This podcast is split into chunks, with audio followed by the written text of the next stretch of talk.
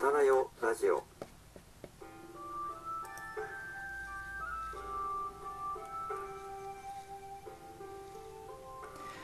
えーこんばんはひなじゅう男子翔平とこんばんは。お城の建築美を愛する愛理です。この番組はお城やその周辺に発達した文化や関連した人物についてあんなことやこんなことを語り歴史コンテンツを盛り上げていこうという番組です。はい今夜はどんなミラクルが起こるのでしょうか？ひなじゅう男子翔平とお城の建築美を愛する愛理とそしてあなたと歴史の1ページを刻んでいきましょはい、えーということで、えー第0回目の「あたらよラジオ」が始まりましたう。はい。始まりましたね。はいえっと本当にね手探りの感じでちょっとやっていこうかなっていうふうに思っているんですけどはい。えっとこのラジオの趣旨といいますか、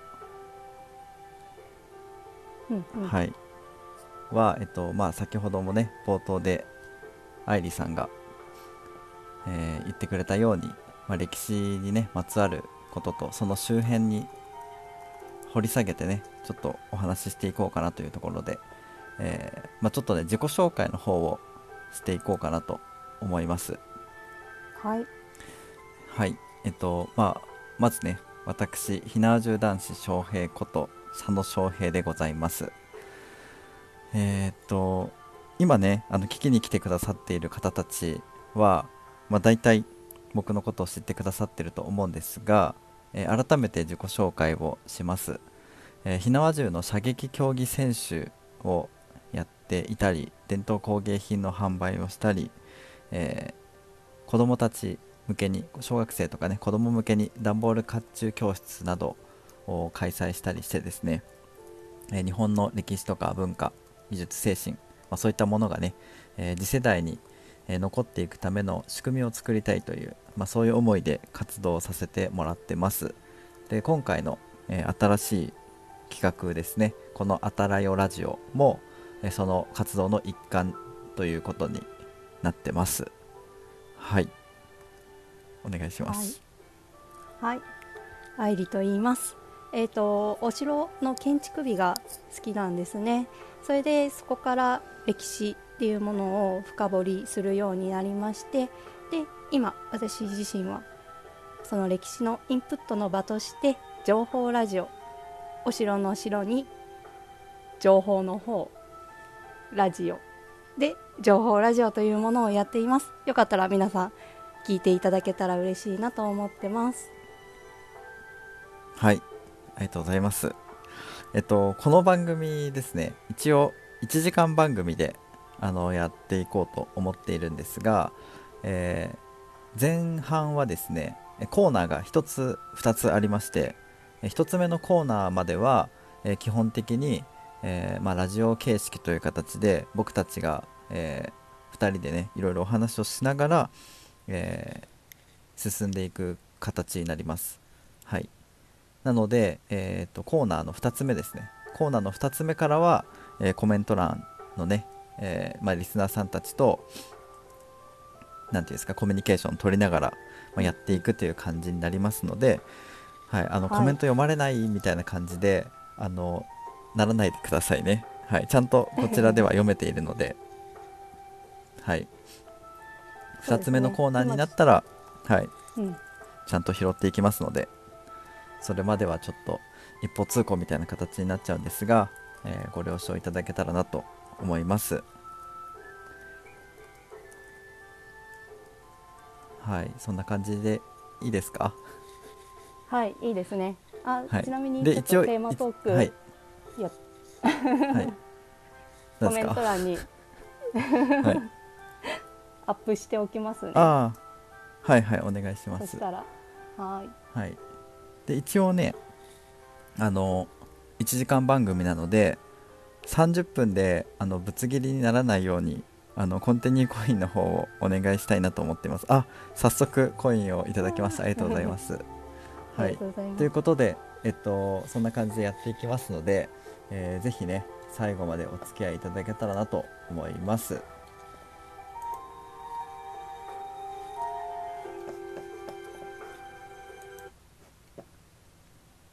あたらよラジオ。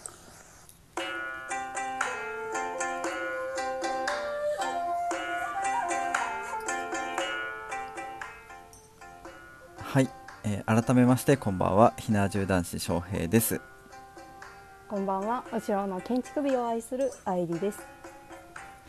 はいということで早速ですが、え1つ目のコーナーですね「えー情熱歴史る」のコーナーです。はい。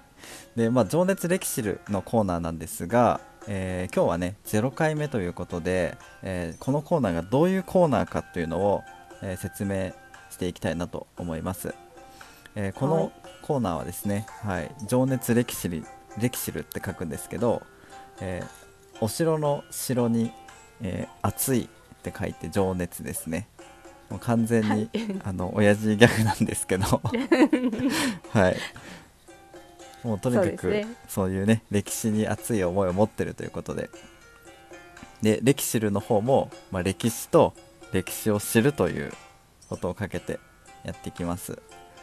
でここではですね、えーなんだろう歴史上の人物だったりお城の話だったり、えーまあ、歴史上のなんだろう事件とかねそういう出来事とか、まあ、そういったものを一つ紹介して、それについて、えー掘り下げていくみたいな、えーそういう感じのコーナーにしたいなと思ってます。はい。はい、あさっきの自己紹介の時にはい。伺えればよかったんですけど、私、はい。翔平さんのことそこまで詳しく知らなくてで、はい。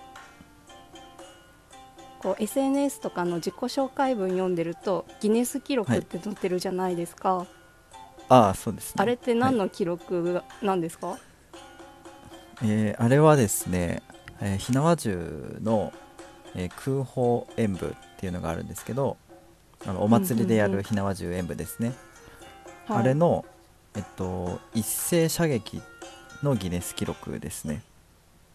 うーん。はい。一斉射撃ってはい。はい。え何ですか？いや。その先が知りたいです。あはい。一斉射撃をしてそう、はい。どうしたらなんかギネスに乗るのかなっていうのが気になりました。そうですね。あの一斉射撃の人数ですね。同時に射撃した人数のギネス記録ですね。あーなるほど。はい、だから僕一人だけじゃなくてその時のイベントに参加した人たち全員が持ってるギネス記録になります。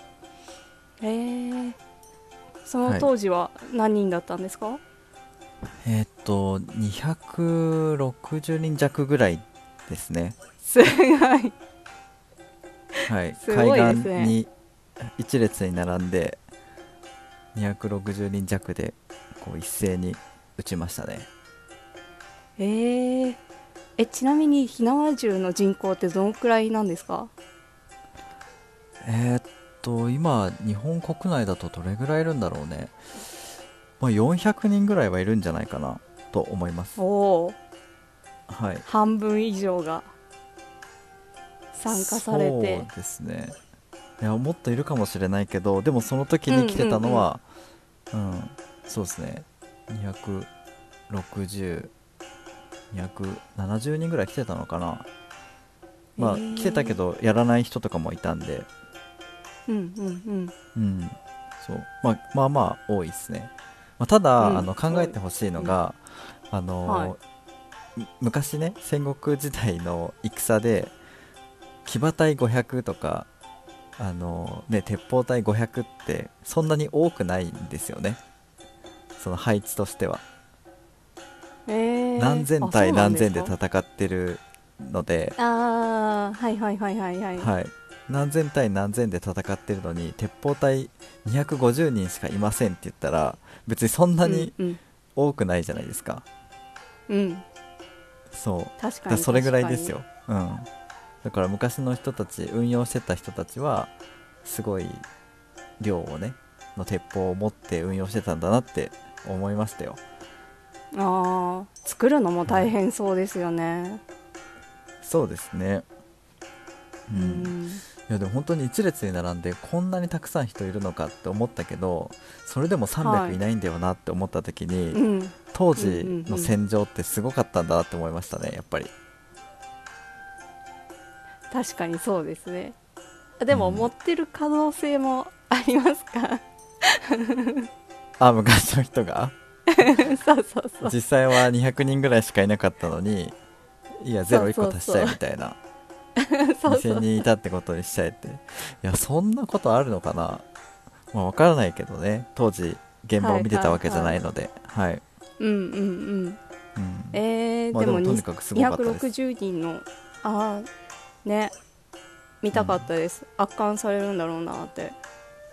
いやーかなりすごかったですよ。あのーうん。50メートルもうちょっと離れてたかなぐらい先に止めてあったあのちょっといい感じの車高級車というかなんかセダンタイプの車が止めてあったんですけど、その車がなんかセキュリティが作動しましたね あの 防犯みたいなやつ。がすごい。そうそうそうそう。あの振動がすごかったのかな？空気の振動がすごかったのか分かんないですけど。あのはいはいはいはい。はいプープープーってやつあるじゃないですか。はい。あのなんか鳴るやつ、はい。うん、あれなってましたよ。そうなんですね。そうそうそう。いやでも本当にすごかったんですよ。空気の振動がうん。あでも私も演舞は何度か拝見させていただいたことがああって。あはい。でも一発なのにすごいなっていうのはすごい印象持ってました、うんうんうん。そう、うんうんうん。だからそれがね250人規模ともなるとやっぱりすごいのかなって思いましたね。しかも同時なのでね。はい。うんうんうんううん。そう。でも逆えー。にじゃあ僕の方も質問していいですか？え怖い。いやお城の建築美を愛するってなかなかねキャッチーな、あのねコピーだと思うんですけどはい。どういうあれなんですかね？そうですね。あの結構小さい頃からこう住宅を見るのが好きだったんですけど、まあ、はい。妄想でこうこういう家建てたいみたいな妄想をしてたりしてたんですけどその中で、今建築されている建物って結構なんか余分な部屋とかなんか余分な間取りが多いなって思っていてでそんな中で島根県にある松江城。松江城はに行った時に、あ松江城っていうのが現存しているお城なんですけれども、はいはい、それを見た時にもう衝撃を受けましたなんて防御美にかなったお城なんだろうって。敵が攻めにくい設計がされていてで中もすごい、あんまり間仕切りしてないじゃないですか天守閣って。はい。そう。そこにちょっと惚れてしまいました。なるほどね えそのはい攻めにくいなって感じたってことは、あのはい。足軽か何かの目線で突入したってことですか？そうですそうです。ああなるほどね。はいはい。もうその情報ラジオを聞いていただけると分かるんですけど、私が勝手に足軽目線で攻めている様子も口頭で語ってるので、なるほどね。結構ね。結構いっちゃってる感じのラジオ番組ってことですね。はい。わかりました、まあ、そっちの方もね、あの興味のある方はぜひ、えー聞いていただければなと思います。ポッドキャストでしたっけ？そうですね。はい。はい。じゃあポッドキャストの方であの愛理さんの独特の世界観をね感じてもらえたらなと思います、はい。りまあ、そんない感じでですねこの一つ目のコーナーでは、まあ、歴史にねまつわるあれこれと、まあ、個人的なあの、ね、独断と偏見を交えながらこうなんかね語っていくという、まあ、そういうコーナーでやっていこうと思います。はいはいということで、えー情熱歴史るでした。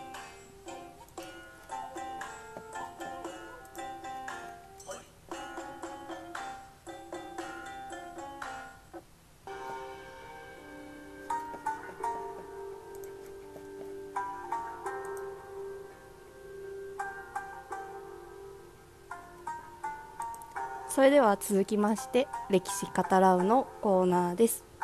こちらのコーナーではキーワードをもとに視聴者さんからのお便りを紹介していきますね。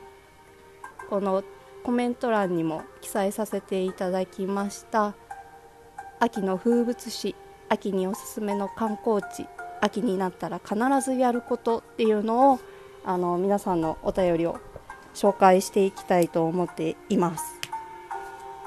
はい。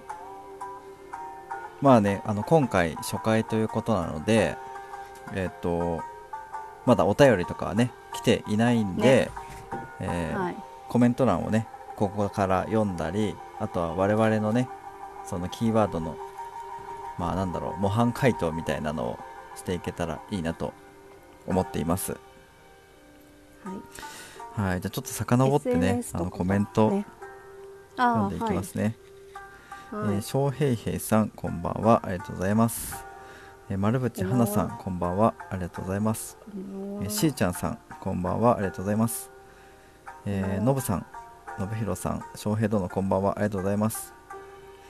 えー、しゅうさんあいりちゃんこんばんは。こんばんは。ありがとうございます、ねあいりちゃんワールドが炸裂し始めたってね 言ってますね。はい。なんかその片鱗を見たんでしょうねさっきのところでね。さっきのねはい、嬉しい。いやありがたいですね。早速。ははい。い早速ね来てから来ていただいてくれて、ありがたいですね。はい嬉しいですね。はい。翔平さんの秋ちなみにの風物詩ははい、あごめんなさい。そうですね僕、まあ、秋が一番好きなんですけど1年の中でね、うー。んはいはいははい。なんかね金木犀の香りを嗅いだ時に、いはい。うんうんうん。あのあ秋だなっていう感じをしますね、はい、うんうんうん。うん、そうですよね。金木犀、はい。ほんと最近香ってきましたね。うん、あもう嗅ぎました？うん嗅ぎました。あそうなんですね僕まだね金木犀今年嗅いでないんですよ。そうなんですね。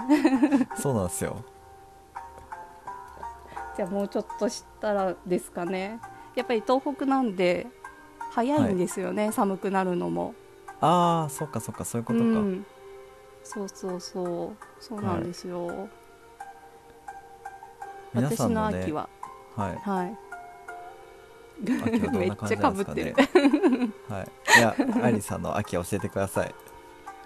聞きたいですか？いや聞きたいと思いますよ。あのコメント欄の人たちもね聞きたいと思ってると思いますよ。はい。はい。えっとあそう先日食べたんですけど、あけびですね、はい。あけびって食べたことあります？ありますあります。ありがとうございます ありますよ。小学生の頃にね食べてましたね。あそうなんですか。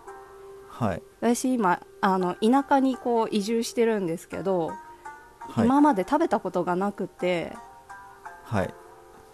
でこっち住み始めてからはい。初めて去年ですね初めて食べたの、うんうん。これどうやって食べるんだろうみたいなところから始まって。そうですね食べるとこないですもんね。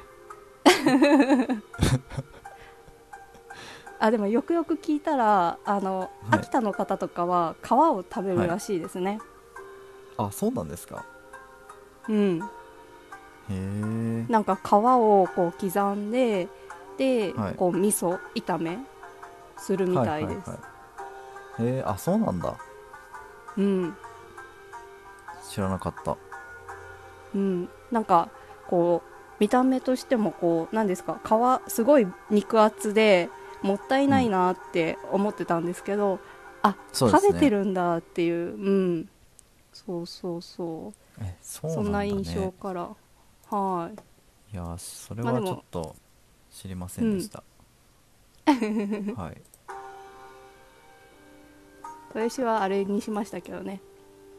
その甘い部分をこはい。うこして、はいミルクに入れてあけびミルクを作りました。ああなるほど。その食べ方はしたことないですね。なんかココナッツミルクみたいで美味しかったです、あそういう感じの味になるんですね。いそうやもう。ね食べたのが本当に小学生の時なんでどんな味だったか全く思い出せないですね そうですよね、うん。なかなか最近食べないというか私も食べたことなかったんであれなんですけど、うん。そう。なるほど。あれ美味しい自然の天然の甘みなので。はい。そうですいやね本当皆さんに食べていただきたいです。えでもみんな食べたことぐらいあるんじゃないですか？一度は。えーね。どうなんですか、えはい。皆さんどうなんだろどうなんでしょうね。全くうねね。あの反応がないんですけど。大丈夫ですか？ちゃんと聞こえてますか？あしゅうさん子供の頃に学校帰りに食べてたな。48歳、ねやっぱり学校帰りに食べますよね。うーん。うん。そう。道草食って帰ってましたから、文字通り。あー。あそうなんですか、はい、はい、えー山の中に入るとねやっぱいろんなこう植物がありますから、うんうんうん。うん、野山を駆け回ってましたよ。あそうなんですね。あごめんなさい、はい。ちょっと都会風を吹かせちゃうから。どういうこと？どういうことですか？その経験がないから。はい。いやいや全然全然都会育ちなんですね。いやそんな都会かはわからないですけど。はい。あんまりそうそうですね。山には入ってなかったと。そうそうそう。近くに山がなかったですね。平野に住んでねたので、そうそうそう。あそういうことか、うん、はいはい。それだとなかなかねそうなんですそうなんです。うん。そうかじゃあ食食欲の秋ということですか？そうですね。はい。そうか秋秋だまあ秋かどうかわかんないですけど僕一年中通してあの、はい。さつまいもとかかぼちゃとかは好きですね。あー美味しいですね。はい。でこの時期になるとあのコンビニスイーツとかであのかぼちゃプリンとか、はいスイートポテトとか出てくるじゃないですか。はいはいはいはい。結構ね揺らぎますよね。揺らぎますね。いやそれは同感ですね。うん。うん。なんであんな美味しいんだろうって。ね。なんでなんですかね。じゃがいもも好きなんでうんそう炭水化物好きなのかなって。あまあでもサラダですからね。野菜だから。ああ。はい。いや野菜をサラダって言った人初めて聞いたなって思って。えそうなんですか？え野菜はサラダじゃベないですか？ジタブルかなって思って。ああいや別に英語にしたわけじゃないですよ。全然 そう。そうだじゃがいももかぼちゃも野菜なんであの、はい。サラダとしてねカウントされるんなるではい、はい。だたくさん食べても大丈夫ですよ。そうと言いたかったんです。なるほどなるほど。そういうことですね、い。やそれをだって英最初サラダ。訳してサラダって言ったらやばいでしょ。さすがに。はサラダですからねって。いはいえーどういうことベジタブルですよ。英訳したらベジタブルですよ。はい。さすがにそれはわかります。はい。失礼しえました。他になんかないですか？その秋。秋の話。はい。秋の話。いやーちょっと嫌な話になるんですけど。あ嫌な話になるんですか？えそうそうなんですよ。はい。その移住し始めてはい。こう秋と春はい。になると、カメムシが増えるんですよ。ああなるほどね。はい、でカメムシが部屋の中入ってくるんですよ。暖を取りにね。シュルシュルって。そうそうなんです、はい。そうなんです、はい。その量が異常ではい。ちょっと嫌なんですよね。秋好きなんですけどあーなるそうあカメムシ来るなみたいな。そこだけはちょっと許せないなみたいな感じですかね。そうなんですよ。なんかはいいい。活用方法ないかなって思ってしまうんですよね、えカメムシの活用法法ですか？そうそうそうそうそう。カメムシの活用方法を考える。なかなか新しい視点視点ですね。そう。すごいな、はい今ね聞いてくださってる、ね方たちの秋のねことをなんか聞きたいですよね。聞きたいです本当に。ね。シュウさんも活用できるのかって。いや本当に。まさかその視点で食い込んでくるとは思わなかったからびっくりしましたよ あ本当ですか。はい。ね、ぜひ皆さんの秋をね教えてほしいですねはい。とカメムシの活用方法と。はいはいはい。確かに。あしーちゃんさんコンティニューコインありがとうございます。あのちなみにそう最初の方で言うの忘れちゃったんですけどこの「あたらよラジオ」の「あたらよ」について説明しなかったなと思って。ありがとうございます。忘れてはい。忘れてましたね完全に。あの皆さん「あたらよ」って聞いたことありますかね？自分はんこのラジオをやるっていう風になるまで聞いたことがありませんでした。恥ずかしながら。はい。私も翔平さんに言われるまで気づきませんで知らなかったです、はい。そうあの古語っていうかね、昔の言葉なんですけどはい「あたらよ」季語とかにもなってるみたいですね。あの歌とかの、うん、でじゃあどういう意味なのっていうところでねちょっと説明をさせていただくんですけど「えーあたらよ」っていうのはですねあの開けてしまうのが惜しいほどの夜っていう意味ですね。はい、まあ、漢字とは漢字としてはこのアイコンというか、えっと画面ですかね。画面のところに書いてある、あの漢字。可能性の「可」に、えー惜しいの、ね、字に「夜」と書いて夜「あたらよ」って読むんですよね、どこまでがすいません。うん、どこまでが「あ」で、ね、どういう配分なんだろうね「あたらよ」って。ああ勝手に可能の「か」が「あ」でこう、はい。惜しむが「たら」なのかなって思ってました。はいはいはいはい。そうちょっとそこが分かんないんですけど。でもとにかくそうあの開けてしまうのが惜しいほどの素晴らしい夜っていう、まあ、そういうことらしくて。はいアイコンじゃないですね。なんて言うんだ画像な画像ですかね。アートワーク、はい。うん。っていうんですかね。はい。そこにの竜のね左側に漢字で「あたらよ」って書いてあるんですよ実は。薄くちょっと見にくいかもしれないですけど。でねその、まあ、時間帯としては開けてしまうのが惜しい夜なので、まあ、10時からの時間帯ではないのかもしれないんですけど、まあ、一応ね夜の番組ラジオ番組なので、えーまあ、楽しくてね開けてしまうのがちょっと惜しくなってしまうような夜にできたらいいなというふうに思ってこの「あたらよ」っていう名前をね付けさせてもらいました。でちなみにですねあの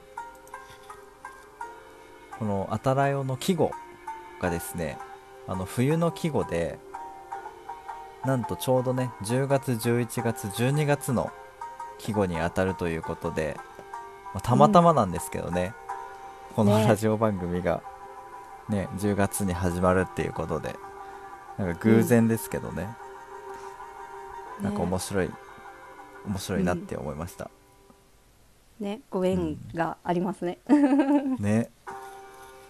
あしゅうさん画像の下半分が見えないってうん。言ってますねあ見えてないんだ。え竜はあれですよ。竜は首ぐらいまでしかないですよ。はい。竜のね顔の横に書いてあるんですよね。あたらよって。頭のはい。後ろに 後ろにって言ってわかんない、後ろにって言っても分かんないね。はい。あ、まあね。そうそうなんですよ。すっごくて見えなかった。あそうそうそう。これはちょっとあの改善の余地ありですね。わかりました。はい。はい。これね 実はね全部愛理さんがね作ってくれたんですよ。いやいや。すごくないですか？この竜なんです。か手書きですか？あーそうですね。すごくない？自分でこれかけちゃうって。絵のセンス。ありがとうございますすごいよちなみねに名前があるんですよ。あ言ってましたね。じゃあ 名前聞いちゃいますか、どうぞ。この竜はえっ、とはい。紫竜ってなります。はい。紫龍はい。はい。字はどういう字を書くんですか？いうとあひらがなで紫は竜い。です。はい。はい。紫龍ね。はい。どこから来たんですか？その歴史るっていうコーナーがあったと思うんですけどそこからはい。ヒントを得て、はい。歴史流っていうところではい。はい。親父ギャグですね。はい。歴史流から来た。はいはい。歴史流から来た紫龍紫龍ちゃん、はい。紫龍くん。紫龍さん。なんだろうね、はい。なんでしょうね。性別あるのかな、なんかちょっとおじいちゃんみたいな感じが するけど。ああ。あセイントセイヤの支流かと思っああ確かに。一緒一緒ですね。はい。なるほどね。あれ大丈夫ですか、はい。あの元気よくね挨拶してくださった方々が挨拶以降一切た発言ねしてくれてないっていうね 秋秋のことちょっとお話ししてくださいよ。せっかくなんでね。えね。え皆さんの秋の風物詩だったりおすすめの観光地とかすごい気になります、ね。まあ一応ね今月いっぱいがこのあキーワード、そうですね。秋の風物詩秋におすすめの観光地秋になったら必ずやることであの今週今月か。今月はやっていくので第1回とね第2回。3回まであんのかな？3回はない。ああるね。162330であと3回あるので、まあ、その中でねうん。あのやるので、まあ、そこまで取っといてもらってもね全然いいんですけど。はい。あ。あしーちゃんさん。しーちゃん。あ秋だとキノコ系は好きかな、あーいいですね。いいっすねキノコ。キノコ美味しいっすよね。うんうんうんうん。あえキノコサンマも何が好きですか？いいね。えキノコ何が好きですか？キノコは、えー、なんだろう。舞茸？ですかねああはいはい。なるほど。舞茸どうやって食べるんですか？舞茸天ぷらが一番好きなんですけど自分で食べるときにはやっぱり炊き込みご飯にしちゃいますかね。ああすごいっすね。シェフだシェフ。え？シェフですか？シェフですねえちなみにキノコだと何が好きなんですか？えー僕キノコ結構何でも好きですけどはい。しいたけ好きですね。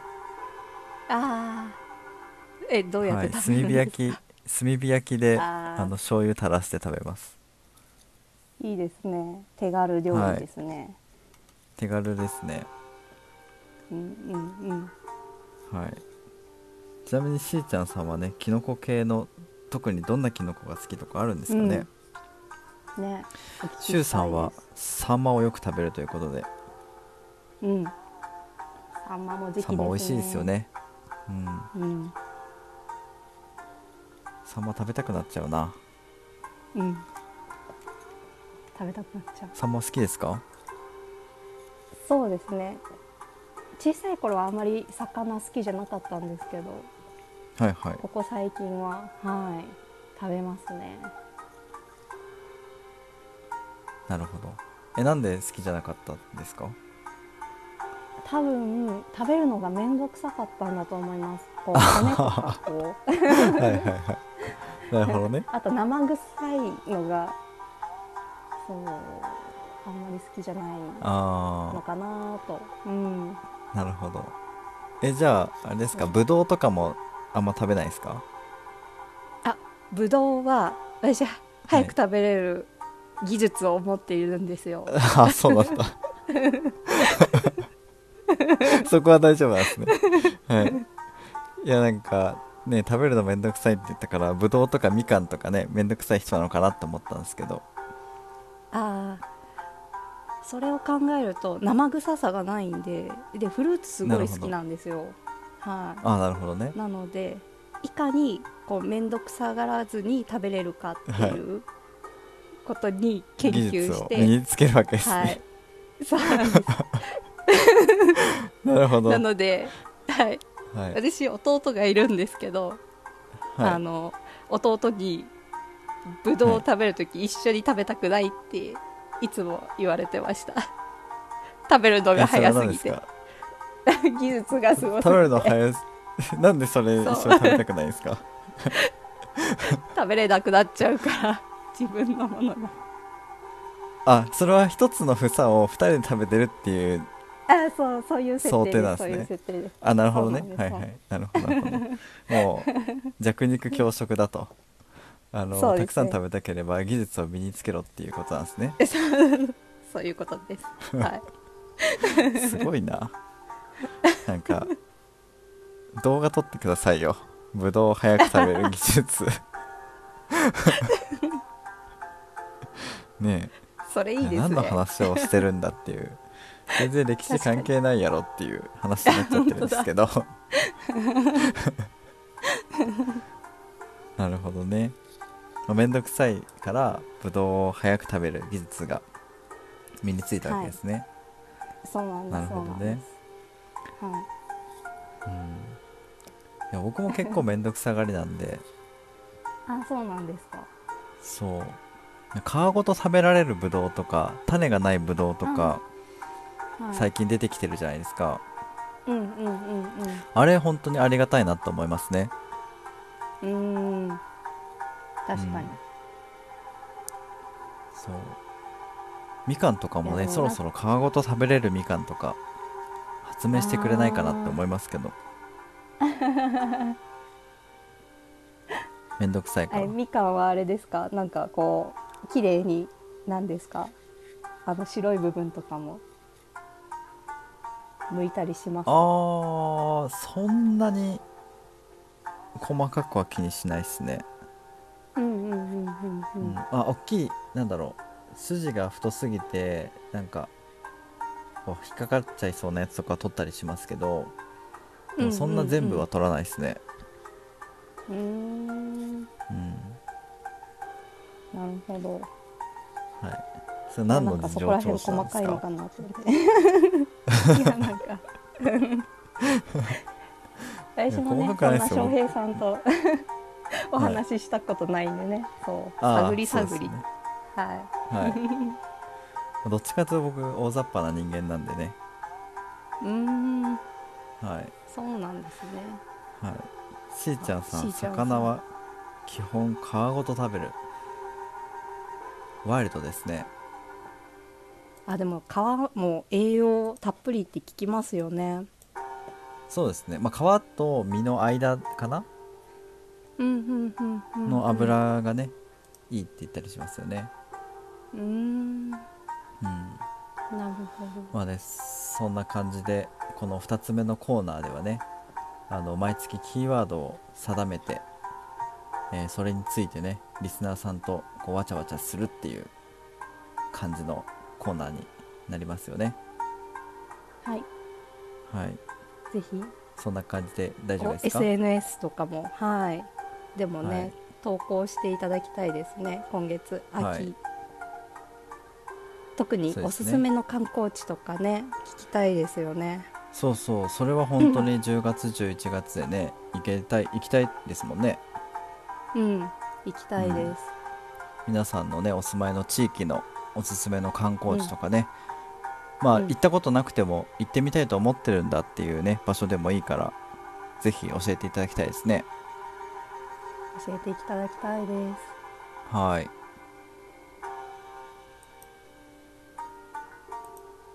ということで。はい。いいですか？はい。はい。以上歴史語らうでした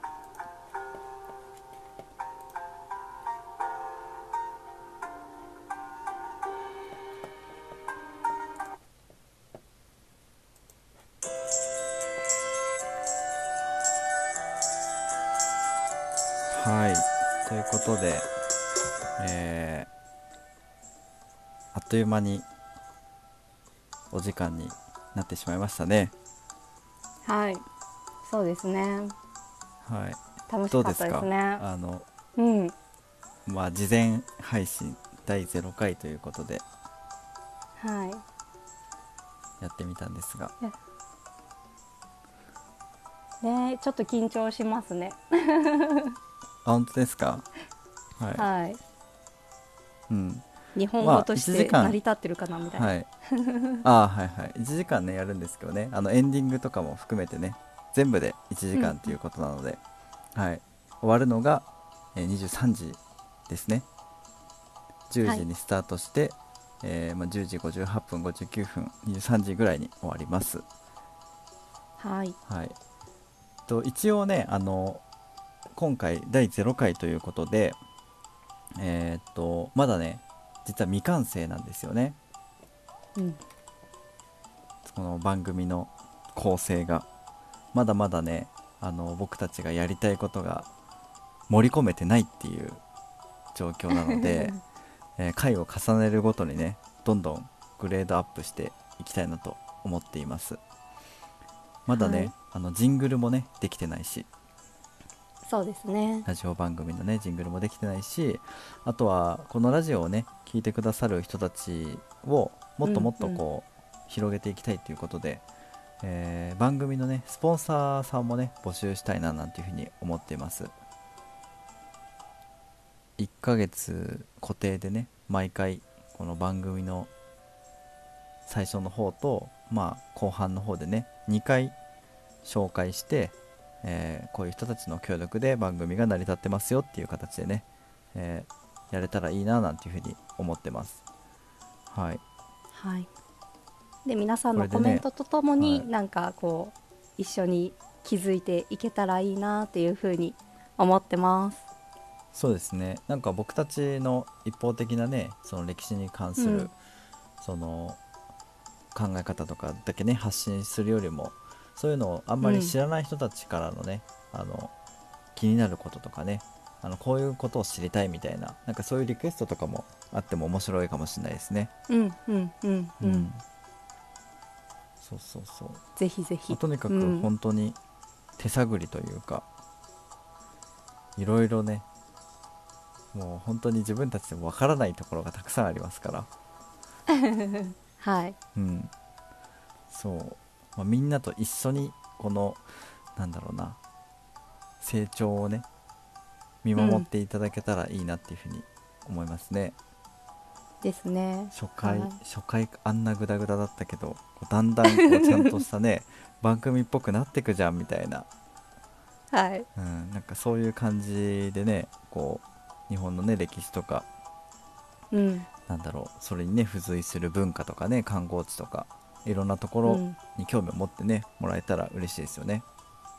嬉しいですねはい、はいで一応、えーまあ、何回もね言うんですけどこの「えー、あたらよラジオ」はですね、えー毎週土曜日の夜10時から、えー22時からですね、えー1時間の番組でやりたいなというふうに思ってます。はい。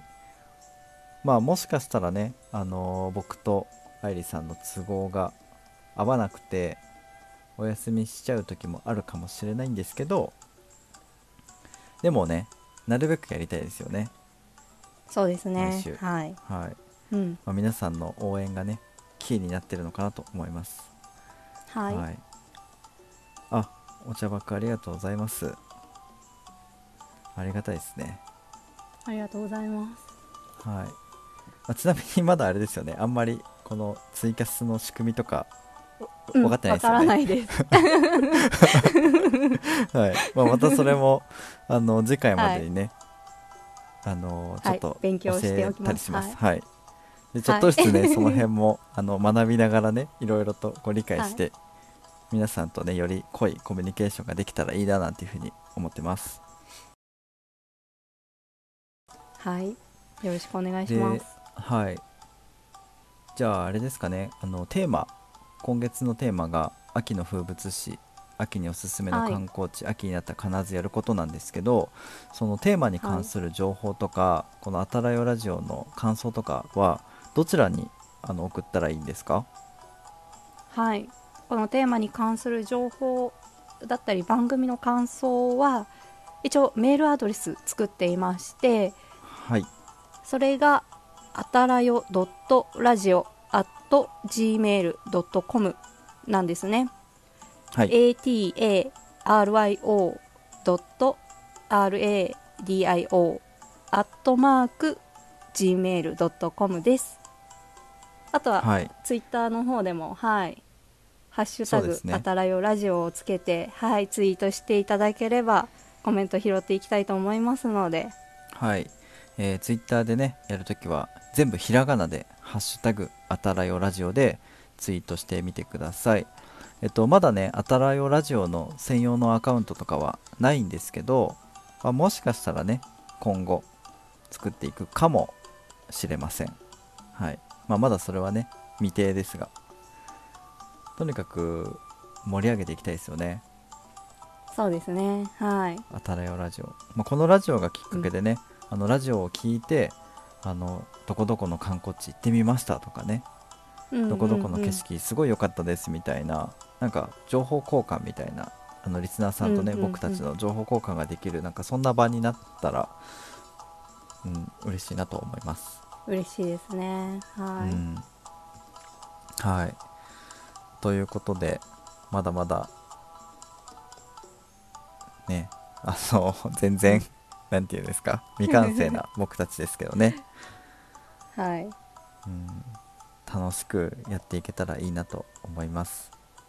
はい、ゆるくね、はい、はい、何ですか、そう楽しくゆるく楽しくはい、無理なくはい。継続していきたいですね。はい、そうですね、でちなみにあの情報ラジオのはい、なんか URL とかってないんですか？ああ、あります。よかったらあの私コメント欄の方にねああ、なるほはど、貼ってくれたらいいなと思うんですけど、はい、そうですね、あしゅうさん未完成さがいいと思います。ありがとうございます。いやこうやってねあ、の初期の段階から応援してくださる人たちがあのいるっていうことがとてもありがたいですね。うん、うん、うん。本当に、だってまだあれですよ言ってみれば0回のお試しみたいな練習放送みたいな感じなのにあの10人もね聞きに来てくれているっていう。うん、本当びっくりです。す。ごくないですか？ねね。嬉しいです。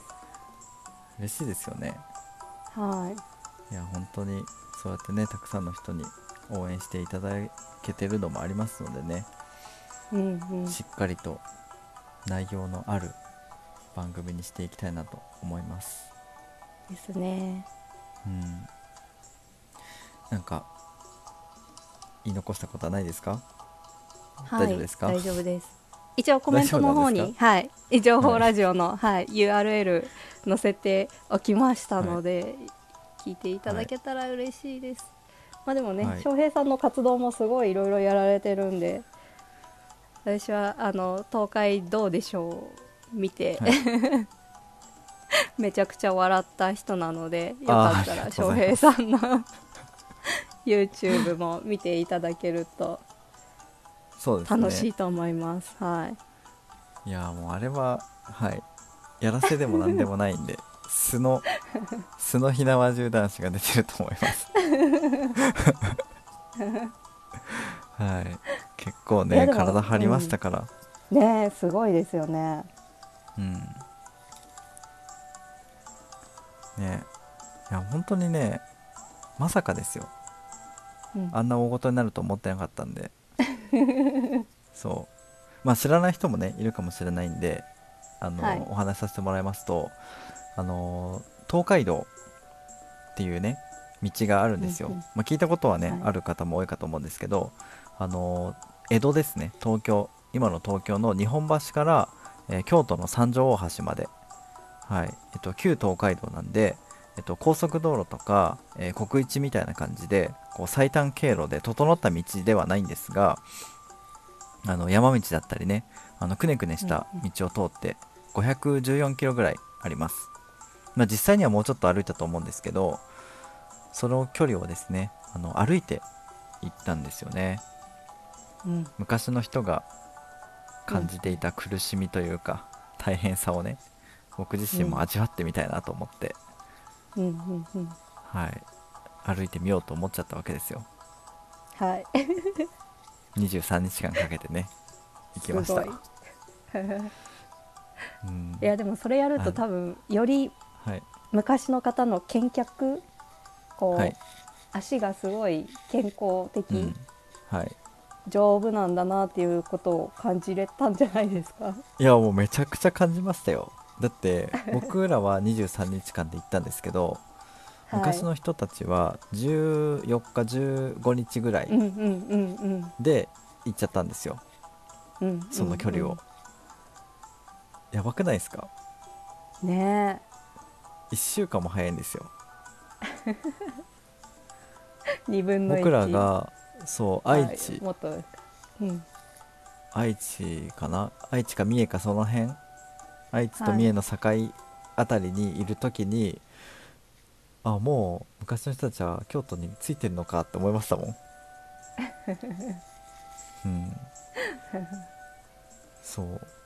いや本当にね今やることじゃないんですよ。現代において全然やる必要のないことではあるんですけどもう文明のねあの発展していって車も新幹線も飛行機もありますから別にあえてやる必要はないんだけどね、だけどやっておくことによってその車とか新幹線飛行機があの本当にどれだけ便利なものなのか、どんだけありがたいものなのか、今生きている時代がどれだけ恵まれているのかっていうのをあの感じることができるんですよね。うんそうん生まれた時代がもう今の時代なんでもう生まれた時から新幹線とか飛行機とかあるから、まあ、当たり前だからいいんですけど、当たり前は当たり前でね。だけどやっぱその当たり前をありがたいと思えるってすごいことだなって思ったんですよね、うんうんうん。いやマジですごいですよ。だって新幹線だったら2時間ですからね 本当ですよね。うん、そこをね23日もかけて行くんですよ、う んでも最後の動画見ましたけどいやなんか感動してんのかなって思っちゃいました、いや感動してますよそりゃ。泣きそうになってましたよ。そうなんですね。いや本当に。めちゃくちゃうるっときてましたよ。ああやったんだなみたいな歩き切ったんだなって思いましたけどね。その感情をねポーカーフェイスですよね。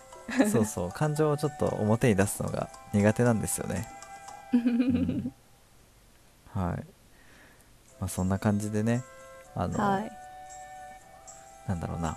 お互いのそういうところもこの番組内で掘り下げていけたらはい。面白いかもしれないですね、そうですね。うんはい。どういう思いでね活動しているのかっていう、ああそうですね、はだって愛理さんだって活動してるんですもんねいろいろ、いそうですね。はい、うん。いろいろ、うん、ただ ただの建築美が好きな人じゃないですもんね。妄想オタクじゃない。ないですよね。ちゃんとその先に見てるビジョンがあるんですよね、そうですね。はうん、じゃあそういう話もねあの、いはい。また来週聞かせてもらえるのかな、ね。うん。えなんすか？ねってなんすか？聞かせてもらえるんですか、は いそうですね。じゃあ聞かせてもらえるということで、はい、はい。そういうふうに受け取っておき,、おきますよ、はい。徐々にね。ちょっとずつ出していくんですね。はい、はいじゃあ僕の方からもちょっとだけ告知させてもらっていいですかね。はい、お願いします。はい。えっと、まあ、YouTube チャンネルもやってて先ほど言ったようにね東海道を歩いた時の様子とかライブ配信してたり、えーダイジェスト版としてねあのなんだろう見どころだけをギュッとこう編集し直した動画も今パート1パート2って徐々に出ててえっと、パート3もね、もうそろそろ出るんじゃないかなっていうふうに思ってるんですけど、ぜひ YouTube チャンネルの方もあの登録していただけたらありがたいなと思います。えっと、チャンネル名がですね、ひなわじゅう男子武士の生活っていうことで、えー、ひなわじゅう男子で検索したらすぐに出てくるかと思います。えーそれからですね、あのー、武士コーヒーっていう、あのー静岡県の同じ県内、僕静岡県住んでるんですけど、県内在住の、あのコーヒー屋さんとですね、コラボして、僕の好きな味のコーヒーをあのブレンドさせていただきました。もうー僕が好きな味です。はい。ん どんな味ですか？いや、飲めばわかりますよ。あの、美味しいんで、とにかく。香りがまず違います。はい。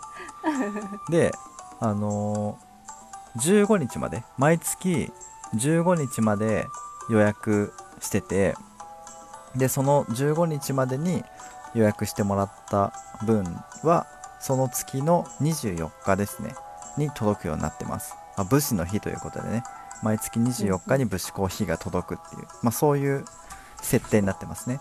で、それから、あの武士新聞っていうのもあの発行してるんですよ、毎月。うんうんで、これは僕が作ってるんじゃなくて、あの編集部の人たちがね、うんうんいるんですけど、丸淵新聞っていうあの新聞を作っているあの編集部の人たちが、あのひなじゅう男子に密着してこう取材をしていきたいと、毎月発信していきたいっていう風に言ってくださってですね、うんうん。あのありがたいことに毎月うん。1回武士新聞というものを出させていただいております。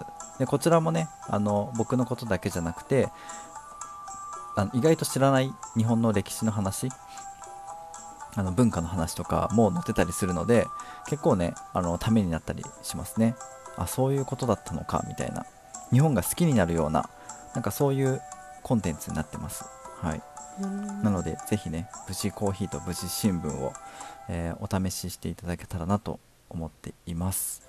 はい。はい僕の方は以上です。はいじゃあいいですかね。はい。はいじゃあね、そんな感じで、あの、あっという間の、あの、1時間だったんですが、えーそろそろね、えーおしまいです。はい。ということで、えーまた次回の「あたらよラジオ」をお楽しみにしていただけたらなと思います。えーそれではお相手はひなじゅう男子翔平とお城の建築美を愛する愛理でしたまたねー。またねー